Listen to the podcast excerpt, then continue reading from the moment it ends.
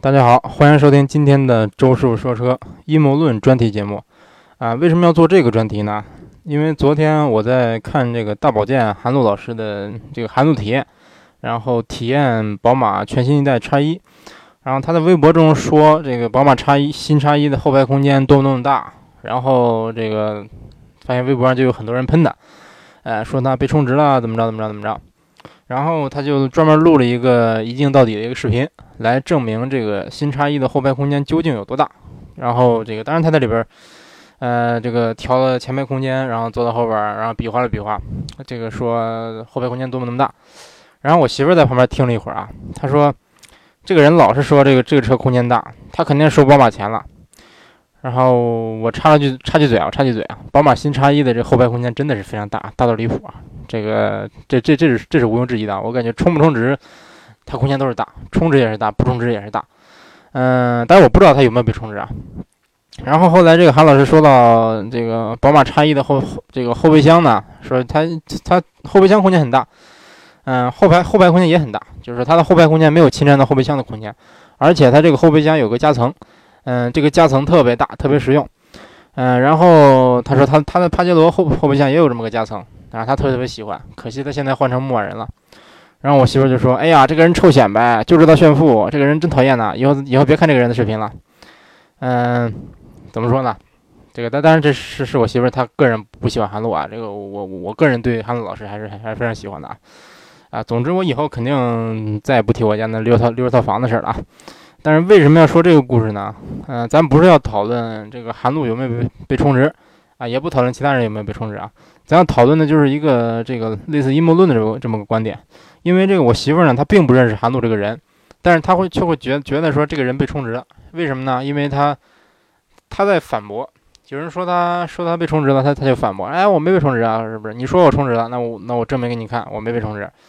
然后他他就他就会就会觉得说，哎，这个人一定被充值了，不然他为什么心虚呢？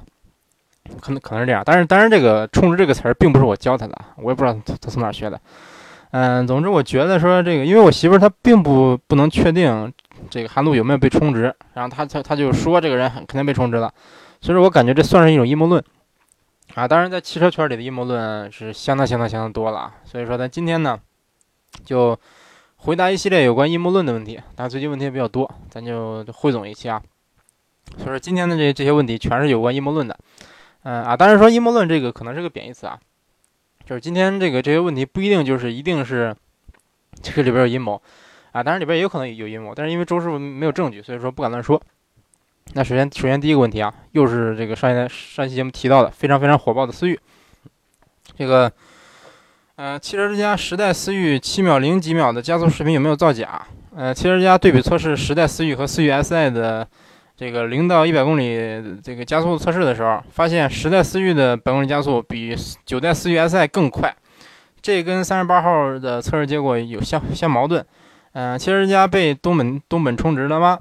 啊，这是一个朋友问的啊。呃，这个碰巧我一个朋友他在他是在这个专门在天马天马山这个赛车场跟一些这个专业赛车手测试这个十代思域手动的时候呢。他专门测了测这加速成绩啊，然后当时他他们测的成绩是这个加速，他们测了五次，然后这个加速成绩都没有突破八秒，就是都是八秒多，八秒一几啊，八八秒二几这样，然后最后是最后一次好像是八秒一那样，然后他就不相信这个思域能做到七秒破百，然后他还跟我跟我这个专门讨论了一下这个问题啊，首先，哎，我想说一下。呃，这个因为我看过一些北美的，包括美国、加拿大他们的这个新思域的测评，他们的给出他们给出的测试成绩呢，大概就是百公里加速六秒七、六秒八这样。嗯，这个当然，但是因为这个加拿大还还还好啊，美国是测的是零到六十英里的这个加速，也就是说实际是零到九十六公里每小时的加速，所以说它比国内应该是零到一百要稍微慢那么一呃稍微快那么一点点，它这个成绩。所以说就算是六秒七。那估计到国内，它正常的水准哈。如果说，假如说这个时代思域原封不动的这个进进口到国内来，呃，油用的油也是一样的话，它的加速成绩应该是最快能达到七秒，这样或者说刚进七秒那样，七秒左右吧。呃，这个我感觉是是可以可以相信的啊。但是说，呃，有关这个东东本思域这个国产以后呢，它有没有说专门做一些本土化的调教，包括国内的油品问题，这些都是影响它这个加速成绩一个因素。但是说之前汽车之家他他给出的这个测试成绩也是应该是国内这些媒体里边最快的，他测出了七秒零几啊，忘了七秒零几，好像七秒零三哈，反正加速挺快。但是很多人就对这个加速成绩表示质疑哈，嗯，很多人就都都问周师说，哎，周师你怎么看啊？怎么着怎么着怎么着？啊，但是我总总之我觉得吧啊，这个首先这个我我我朋友他自己测的，测的没有突破八秒，这个我相信，这个我感觉很正常啊。嗯，其实我自己也测过一些一些车型的这个破百成绩，发现也跟这个实际数据数据有差距。嗯，包括其实很多怎么说呢？甚至说很多车型我在不同的地方开，它的感觉都不一样。嗯，最开始我以为可能是因为我们我我们家那边乙乙醇汽油，乙醇汽油它跟一般的汽油比是不是动力弱一点？我我感觉可能有这方面的原因哈。但是呢，国内国内可能有很多地方是用乙乙醇汽油，它可能跟跟一般的这个汽油加速成绩可能可能有区别。那包括就算同一个地方，你你你这个加测加速的时候又加的油，你是加九十三加九十三呢，九二九三呢，还是加九五九七呢？这肯定也有也有差距，对不对？包括这个怎么说呢？说到测试这个事儿嘛，这个估计学理工科的大大家都知道，有个词叫误差，误差这个东西还是是很正常的。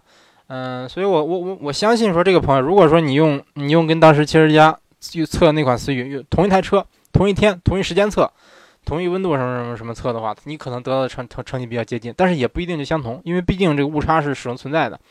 那咱来咱来这个说一说，呃，影响加速成绩一些因素吧。首先，室外温度，这个室外温度直接影响了发动机的这个工作效率，包括这个，当然发动机温度也包括啊。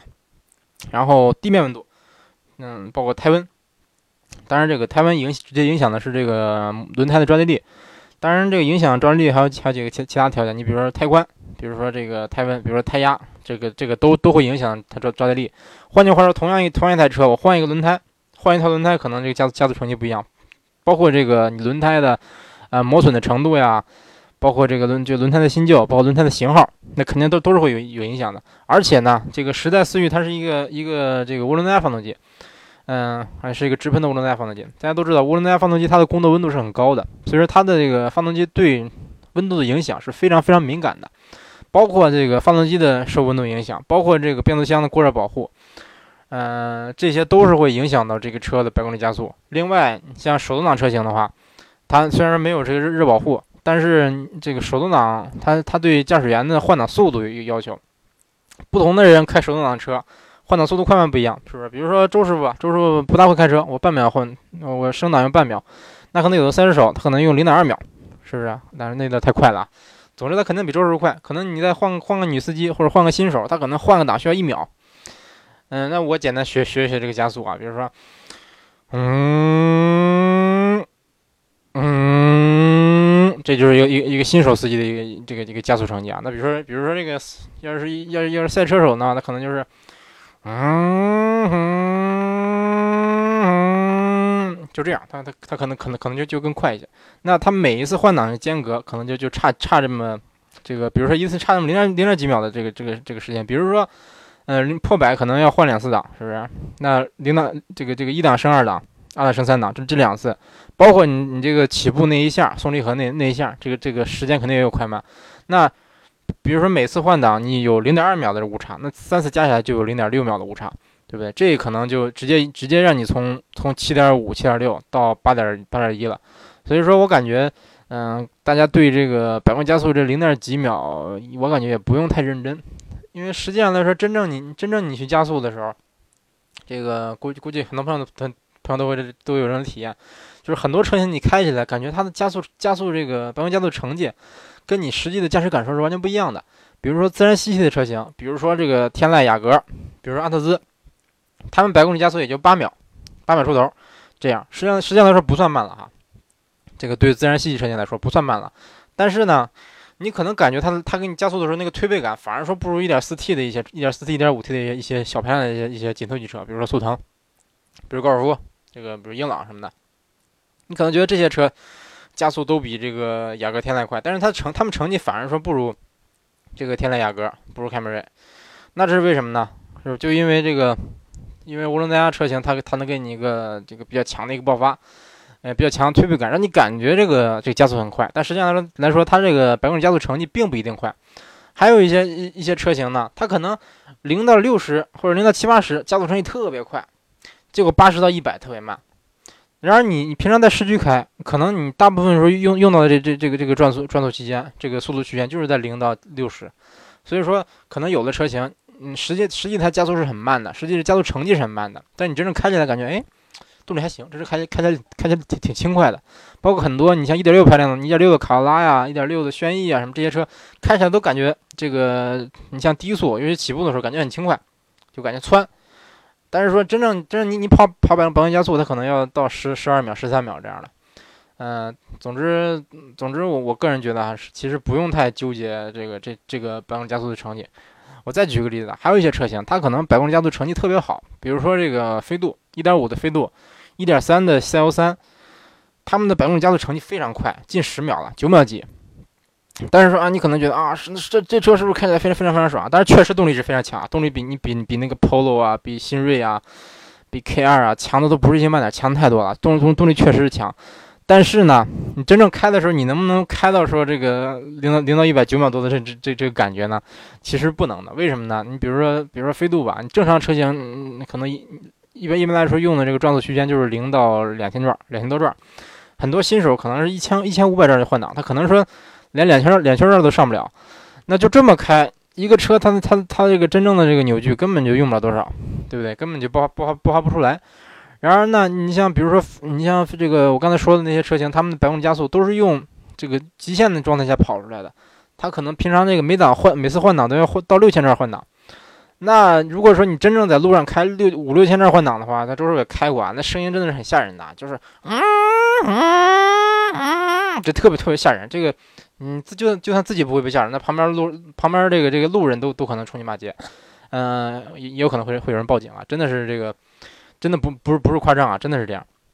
所以说这个如果说一那很很多车型它可能是平常你用用到的这这个扭这个转速区间，比如说这个，比如说零到两千或者零到三千。比如说有的车在两千到三千，它这个这这个这个初段加速、中中段加速就不错，你就不用说再再降档、再给拉高转速了。那这这类车型你可能开上去感觉比较顺，你就感觉动力比较强。那有的车型呢，可能尤尤其是一些自然吸气车型，它可能是到五千转才爆发这个这个最最大扭矩。那你那你在在这之之前加速就感觉疲软。但是说这些车型它的加加速成绩未必慢。啊，总是说这么多，说的说的不少废话，就是说，感觉大家不用纠结这么这么零到多多多少的加速成绩啊。包括之前我跟一个朗逸车主这个算是争论的时候吧，他就说啊，这个混动这个雷凌混动不行啊，怎么着怎么着怎么着，加速不行。我说你去开开去，你真是开开去，你看看你看看这个，你看看他他他他这个他确确实加速慢啊，但是说你看看他后段这个疲软不疲软？对对，我我我相信喷的人肯定是没开过，但是但是说，哎。怎么说呢？说说说了这么多，一不小心这个稍微情绪有点激动啊。咱回回到刚才那个问题，就像像刚才说的这个这个这个百公里加速测试，它是有有很多各种各样的因素的。所以说你这个朋友他他自己跑出了八八秒出头的这个这个五这个五这个这个成绩吧，哎，我感觉他怀疑汽车之家也有有他的道理啊。但是我觉得吧，反正我个人是我个人觉得说。其实七秒出头的成绩，确实汽车之家的这个这个测试成绩是最快的啊。就一般来说，我感觉主要这个其他这些媒体大概测的都是在七秒五、七秒六这样。嗯，他测试测试七秒零三确实有点快，但是我感觉未必就造假了，未必就造假了。嗯，然后这个问题说完了，嗯，包括他他还说这个为什么说时代思域时代思域这个加速比 SI 快？这点这点我想说一下啊。嗯，确实，这个汽车之家和三十八号都做了做了这样同样的测试，然后三十八号得出的结论是，SI 思域 SI 加速比这个时代思域快，然后汽车之家他他他给给出的测试是，给给出的成绩是这个思域 SI 比时代思域慢，他俩结果是正正相反。然后这个我也挺好奇啊，我我就特意打开了这个汽车家的那个测试文章啊，我现在打开给给大家看看啊。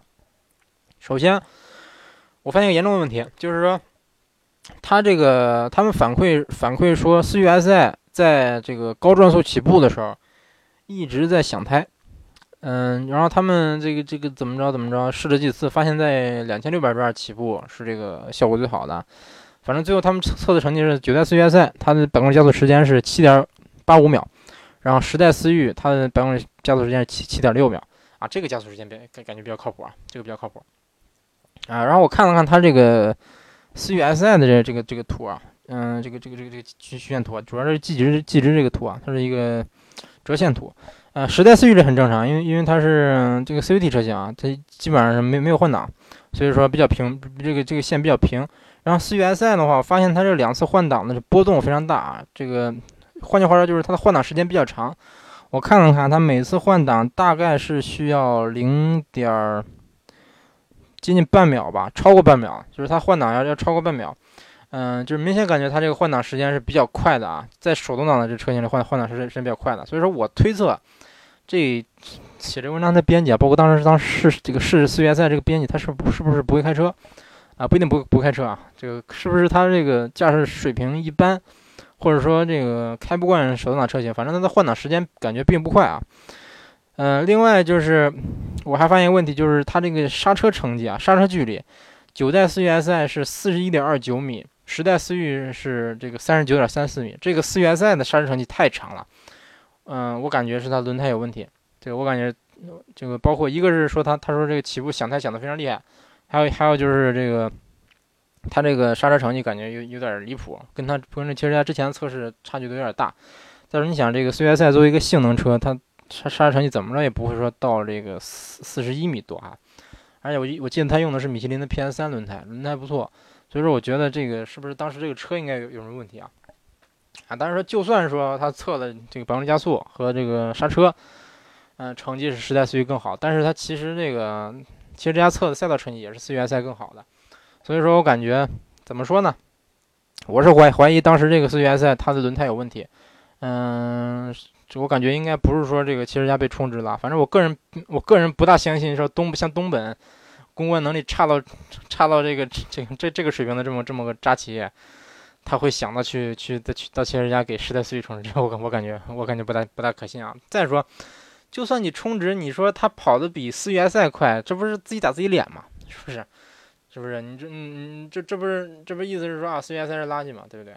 所以我感觉东本他也不不至于说，嗯不至于说这个做这种算是效率这么低的公公关。况且呢，你真正充值的话，你让他多夸夸你别的地方，对不对？你说你说让让他把把你的百公里加速成绩提高几秒，这有什么用呢？买买这个级别的车的人，我感觉也不会那么看这个百公里加速成绩啊，对不对？再说车的动力强不强，这个加速快不快不快，你自己一开。这都清楚了，这个你在这点作假，我感觉是没什么好处的。所以说我不是太个人不是太相信这个汽车汽车家会因为这个事儿而做造假。然后还是关于刚刚才他说的这个，这个他为为什么他测不出这个七秒的成绩来？我我记得这个三十八美性能控在自己的视频里也说了哈，嗯，说这个在什么情况下有可能能跑跑出最好最好的成绩来？反正我个人感觉吧，你你们你们俩用用的不是一台车，这个不是一台车，那肯定这个得出的结果肯定是是有差别。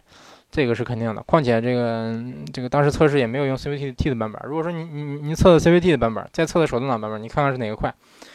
嗯，那可能这个误差会小一点，因为这个我猜测当时如果说你测 CVT 的版本，它的加速成绩应该也没有那么快，应该也是不快。嗯，那行这个问题问题说完了啊，那下一个问题就是有关这个啊，周师傅，我看到宝骏五六零撞树的一则新闻，嗯，宝骏五六零安全性有问题吗？嗯，首先我请想请您百度一下“卡车撞树”这四个字啊，“卡车撞树”，你看看大卡车撞撞树以后是什么样的？平常这个卡车都是欺负这些轿车，撞撞了车一样，以后这个一般来说轿车一撞卡车就废了，嗯，惨不忍睹。然而这个大卡车呢，虽然很重，但是它撞树的这个结果也是惨不忍睹。啊，为什么呢？嗯，可能很多朋友问，那大卡车这么重，好几十吨重，这个为什么它不把树撞断呢？这因为。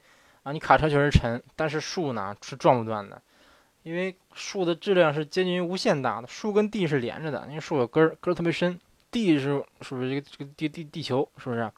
地球那是十的好几好几十次方吨，那是非常非常重的。那你车你车你车撞它是不是？你车的车跟地面连接的地方只有只有轮胎，这样说无论说你车多重，你这个你撞它的时候，也就是把你这个把你一个动能，然后转化成。树的动动能这么过程，然后这个，然后因为树树纹丝不动，而树很这个很重，所以说对对它来说，它基本上速度不会变啊。对，因为它它的质量极大，所以说它速度不不会改变，所以说你不能把它撞断。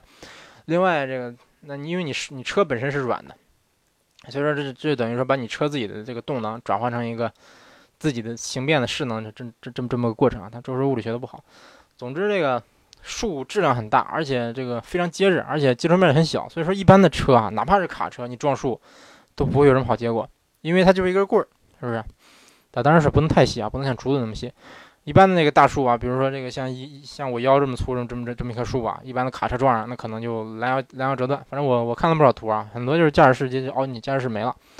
嗯，这个总之惨不忍睹。那我我个人是觉得，任何拿单一事故说事的行为都是耍流氓。啊，也有人问，之前有人问过周师傅，你我看一个自行车插进某某某某日日这个日系车前杠里了，直接把日系车这个这个这个进气格栅给插断了。嗯，怎么着怎么，是不是日系车不结实？然后我就立马给他找了一张老捷达被自行车插进前杠的照片。然后他看了以后啊，没话说了。包括有人说啊，我周师傅，我看一个一个雅阁被被一个这个电线杆拦腰截断了，怎么着怎么着怎么着，是不是说日系车不结实？然后我就给他找了一个奥迪奥迪 A 三，A 啊不是奥迪 A 四被截断的一个一一个图，然后给他找了一堆这个什么三系啊 C L S 呀，然后 C C 六三 M G 什么什么这些车撞成三节，撞成两节，撞上一个引擎盖的这这这这这些这些图片，啊，所以说你不能单纯的拿一张事事拿一一次事故的这个这个情况来衡量这个车安安全不安全，对不对？因为你不知道当时的撞击角度呀，撞击撞击速度啊，当时各种各种各样的情况。嗯，所以说我说，任何拿一单一事故说事的行为都是耍流氓。嗯，这个是，反正这这这句话我我我敢为他负责啊。其实拿树撞树拿撞树说事儿这个这个行为哈，不是一天不是一天两天了啊。反正很很早以前来就就就有人拿这个树拿个拿这个事儿，或者说拿这个套路来黑日系。我我是觉得吧，撞树你得看速度。嗯，你比如说我时速二十公里，我撞个树撞成这样的话，那确实说明这车质质量有问题。但是说。如果说你时速六十以上，嗯，撞成这样，我感觉都不奇怪啊。哎，其实换的换换成别的车，哪怕是这个 BBA，我感觉基本上基本上情况也差不了多少。嗯，那有有有有人可能说啊，不至于吧？六十六十六十多公里，十多六十多公里撞树就这样了啊？呃，其实还真是这样啊，因为这个撞树跟撞车不一样。你要说六十公里撞车，那没事儿。嗯，六十公里撞车上，那可能可能很轻松，那不会不会有太大的损失。但是说撞树呢，它是一个无限质量无限大的一个物体，它基本上就相当于你你以这个一百二十公里的时速撞一个撞一个车了。而基本上你像美国的那个最严苛的碰撞测试，I 这个 IIHS 它的这个小夹角这个偏碰，它的碰撞时速也才五十六公里每小时。所以说啊，当然它撞的是一个墙哈，而且它撞的墙的那个接触面还还是稍微大一点。嗯，所以说我感觉像这个撞树的那个图片，我看了看，它基本上相当于是这个。当时的 IHS 偏碰的一个一个苛刻版，呃，因为那个你撞的是一个墙，你的你的什么，你的这个它它的卡的只是你灯那边的那么一个角，但是说我看那个这个当时的这个事故图哈，感觉这个车就是怎么说，直往前就就就被这个树给什么断了。毕竟说你撞墙和撞树那不不是一回事儿，而且这个单凭当时那个事故图，你你没法猜出来当时它的时速有多少。如果说你当时时速在一百二呢？是不是？那比如说，比如说到一百五呢？哎，那就那就那没得说了。这我记得我看一个科幻小说叫叫《三体》里边，它有个情节，就是拿拿两个特别特别细、特别细的这个这个两个特别结实的丝线，但是它是这么个设定啊，直接就把一个巨轮、把一个游轮拦腰截断，就是没听错啊，直接这个巨这个这个游轮往前走，然后这个线呢在那勒着，日，这个这个巨轮就被削两半了。我觉得这个你撞树哈，车撞树其实大概就是这么个原理。如果说这个树真的是够细、够结实的话，真有可能造造成这样，直接这车可能啪成两半，这完全有可能啊。这这个我感觉不不不是这个科幻小说里才有的情节。另外，我感觉车的安全系数主要是跟价格正相关的。你像这个宝骏五六零，起步价才七万多块钱。哎，我相信七八万价格区间的车，安全系数都差不了多少啊。所以说，如果说你想，你如果说觉得它不安全呢，我建议我建议你啊，如果说您您觉得它不安全，你也别别信我说的这些话，对不对？因为您觉得它不安全，不管我说什么，你估您估计还是觉得它不安全，是不是？如果说你想买个绝对安全的车，那就加钱，是不是？七八万的车，那那肯定安全不到哪去啊。预算提的提十提到十几万，是不是？买个买个紧凑级的 A 级车，买个合资车，是不是？或者说再提。提到二三十万买个 BBA 什么的，那那就基本上就够安全了，是不是？那最安全的车沃尔沃，大不了买沃尔沃。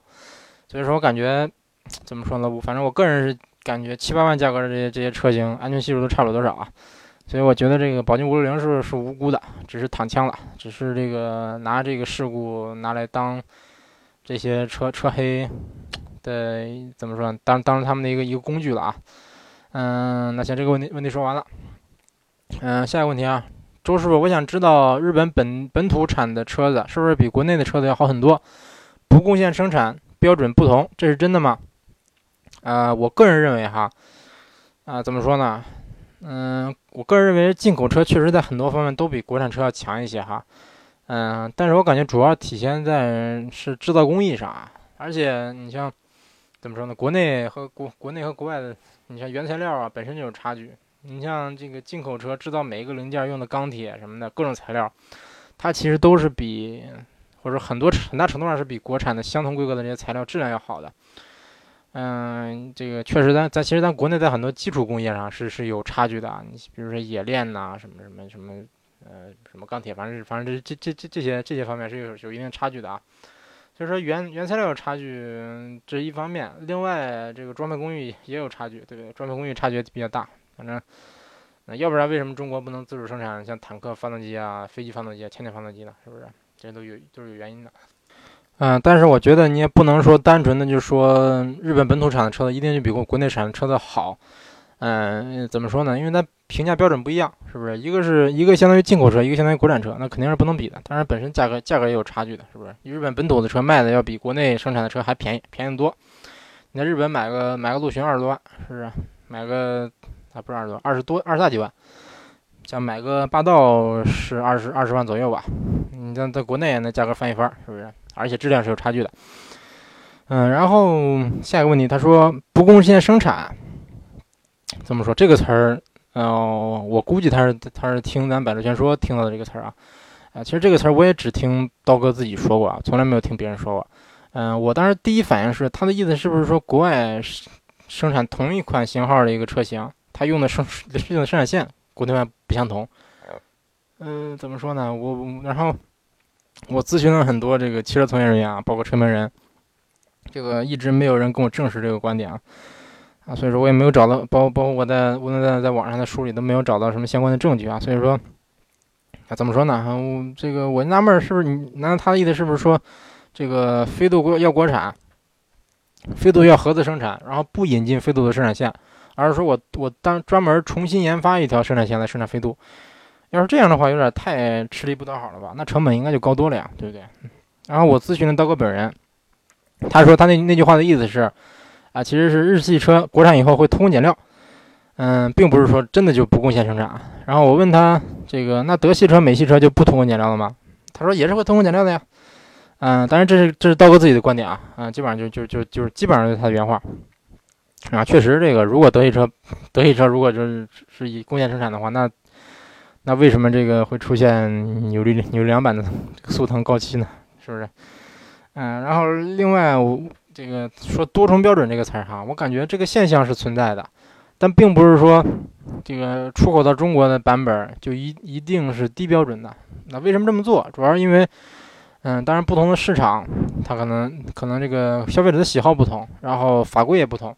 所以说你的产品不可能完全一样，也不一定就是因为成本考虑，不一定说啊，因为中国人不懂车，那我们要坑中国人，我们到中国卖卖到中国的车必须偷工减料，必须的怎么怎么着怎么着？我感觉不是这样啊，为什么非就坑中国人不坑泰国人呢？为什么不坑菲律宾人呢？对不对？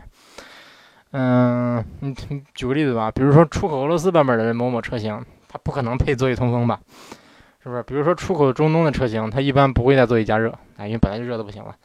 比如说日本本土销售的车型，百分之九十九点九九九都没有天窗。比如说出口中国的车型，它尽可尽量可能会给你配上真皮座椅。嗯，这有的朋友可能说啊，那难道国外的车型没真皮座椅吗？那还真没有，不是不是没有吧？国外很多车型，你当然你到到五系一级这个级别，那那肯定是得有啊。往下的级别，这个你比如说我我教授有有有一个有一个三点零那个一个日产的一个车啊，我不知道那车叫什么，国内没有啊，一个三点零三点零排量的，然后那个车就是。配置极低，对，按说这个我看车的尺寸哈，尺寸和这个排量都应该算是高端、中高端车了，基本上应该应该是这个跟老风雅差不多是是一个级别的，应该是。但是说它是，嗯，扶手是布的，座椅是布的，全是布的。然后怎么怎么，总之这个，总之我在日本也坐的车也不少了，这个几乎没怎么坐到过这真皮座椅的车。反正啊，但你往上往上的这个这个豪华车那肯定是肯定真皮座椅，那没办法。但是你像什么飞度呀，什么。嗯，什么森林人呐，这些车，包括这个雷雷克萨斯 CT 两百 H 这些车都是布座椅啊。当然国外也是这样啊。嗯，那行，接接着说啊。其实，嗯，我举个例子啊，我去去年我有朋友在日本买了个森林人，他是在日本本土买买的。然后我进去坐了坐，感觉这个内饰全是硬塑料。那个我当时想啊，这这么这么贵的车，全是硬塑料，说不过去吧？这个就是中中控台的上面啊，哪哪全是硬塑料，没有一块皮，真的没有一点皮，一点皮都没有啊！真的，一点皮都没有。然后我到啊回国以后呢，我去这个我去斯巴鲁去试驾的时候，试驾这个同款的进口森林人，我发现它中控台上面是搪塑的。然后我整个这个车内饰摁了一遍，发现哇，这做工比这个这这不是做工，这用料可比可比日本本土的这个森林人强太多太多了。我把这话告诉销售，他自己都吓一跳。嗯，那我在这儿我想引用这个叶红老师的一段话啊，是他在微博里说的啊。他说，关于轿车后防撞梁，国内的论点是这个东西对于车内车内的成员安安全非常重要。有嗯有没有配没有配后防撞梁的车就不厚道等等。那么后防撞梁对于车内成员的安全是否真的有很大作用呢？上个月在日本参观这个日产追兵工厂，打错了吧？横滨工厂吧？横滨工厂的张富科首先注意到了流水线上有有这么一个有趣的事事事情：流水线上的 Juke 安车尾安全碰撞居然有四种样式，左舵版配有后防撞梁和风琴式吸能柱，右舵版没有后防撞梁。第一种配有风琴式吸能吸能柱，第二种配有宝塔型的吸能柱，第三种什么都没有。嗯，啊，他估计估计不不是不是打算，应该就是追兵。追兵工厂生生产的这个销往北美、日本、国内、欧洲、东南亚以及大洋洲的很多国家。嗯，然后怎么着怎么着，这个右舵版的就就可是一种是日本内销的，而日本国内版的这个没有后防撞梁，是后防撞梁对于国日对于车内的成员安全确实没有影响，还是说日本对于日本本土的消费者不厚道呢？怎么着怎么着，大概就是这样一条微博。这个当然，这个张福科老师他他观察非常仔细啊，啊，大大家可以去去去去去关注他的微博啊，是 P R N D 二一，对，这个他总总之他这个确实上上个月有有一些这个车评人嗯来日本参加了一个，当时我记得是日经在线举办的一个活动啊，就是参观很多日本的这些工厂，然后泡温泉玩一玩。当时我还想报名了，人人人给我报了个价，一多少钱？一万、两万，哎，反正忘忘多少钱了。但是我，但是我纳闷说，我在日本，那这这这这价怎么怎么算的？是不是？我不用不用不用要机票，我自己这个自己可以自助游。后来寻思着还还是不去了。结果发现，像三十八号啊，像这个大家都来了，包括包括我我我我微信好友菜市场，大家大家好多都来都来了，有点小后悔。然后这个他他发现的这这个点确实确确实挺有意思啊。他的意思就是说，你可能 就意思是日本本土销的这个。这个日产 Juke 就是国内的英菲尼迪 ESQ，居然说比比北美比国内版本的这个安全配置还差，没有后防撞梁，是这是不是是不是说明日本人坑坑自己呢？这个包包括我，我觉得这个这个这个事实啊，应该就可以回答这个咱这个朋友这个问题，就是说是不是他多重标准这个现象一定是不好的？嗯，或者说他坑的就一定是外国人？嗯，怎么说呢？我是感觉感觉吧，你要说。合资车跟进口车比有没有偷工减料呢？我相信是有的，我相信有的。但是我并不自不太赞同把这个帽子全都扣在日系车头上啊。为什么国外的蒙迪欧没有异味呢？没有臭味呢？是不是？为什么只有华晨宝马和北京奔驰它的内饰有沥青呢？有这个致癌物呢？为什么说高西明锐的这个独立悬挂一一国产的变扭梁了呢？是不是？这这些事儿太多了，不胜枚举。嗯，感觉这个其其实除了日系厂商以外的其他厂商，并没有大家想的那么厚道，日系厂商也没有大家想的那么不厚道。日这个日本人确实精明，确实说那个成本控制做得好，但是并不是说这个其他的车车企他就不做成本控制了。所以说，哎，怎么说呢？只是说希望大家这个在日常用车、买车、选车的过程中呢，不要说太被这些什么车黑啊、车托啊。被这些这些人的这个包括水军的他们的阴谋论所左右，左右自己的选择。你自己喜欢什么样的车就买什么样的车，对不对？你买车图图一个自己喜欢，不要说被被这些车头车黑这个忽悠了，是不是？包括其实我相信国内，毕竟在国内是一个不大不太成熟的市场，可能很多人都都会遇到这样的问题。哎，今天这个一不小心说了很多，嗯，可能说的一些这内容有点偏激啊。总之这个。